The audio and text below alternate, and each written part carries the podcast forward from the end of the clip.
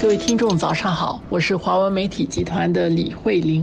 大家早上好，我是联合早报韩永红。昨天联合早报上报道一个大家会挺关注，但是也并不是特别新的一个课题，就是关于这个总理的年薪到底是多少的。这次呢，它的起因是因为网站上有人就是在报道说，这个总理的年薪有四百五十万。政府出来所谓的打假澄清，其实根本没有四百五十万，而是两百二十万。这个新闻呢，其实我们可以看一下，它有几方面的意义。第一是它来说明这个事实是什么啊，也就是其实我们也看得到一个好处是比较公开、比较透明，把这些数据拿出来。当然拿出来它会引起很多的讨论，但是首先他把这个数据公开，这个是蛮重要的。一方面我们看到。新加坡的打工皇帝啊，就是拿薪水不是自己做老板的。新加坡十大打工皇帝里面，排名第一、第二的，一年的收入是超过一千万新元的。然后，嗯，DBS 啊，新展的总裁一千零二十六万，不过还是比前年多了。那一年给李显龙的薪水。去请 DBS 的总裁，我们都请不到一个人，我们只请到他的五分之一。那另外一方面，我们如果用另外的标准，你又会觉得新加坡领导人的薪水很高，拿到国际上去比较，美国总统的薪水是四十万美元，那这个高的有没有道理呢？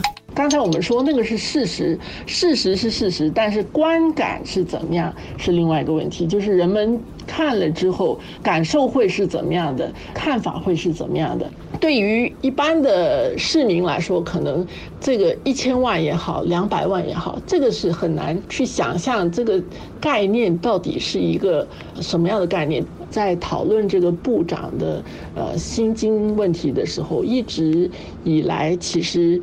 嗯，有一个情况就是，如果他不做这个工作，他可以赚多少多少百万，用这样的一种论述来谈。当局的这样的论述，其实对于观感来说，其实并不是很有帮助。虽然我们都知道，我们如果要求薪资很低的部长，并不是很切实际，那造成一个很尴尬的一个局面。大家的整个讨论的焦点，其实就变成是在钱的上面啊。新加坡的嗯政要领导人的薪水，它是按照一种职业化的理念来设计，就是说新加坡好像一个公司，我们要请这个呃总经理、呃副总经理各个部门的这个 部长来。打理这个公司，这个是一个现状。也因为这样子，总理部长的薪水很高，然后总是引起社会的争议，让他们的处境很尴尬，不是一个最理想的状况。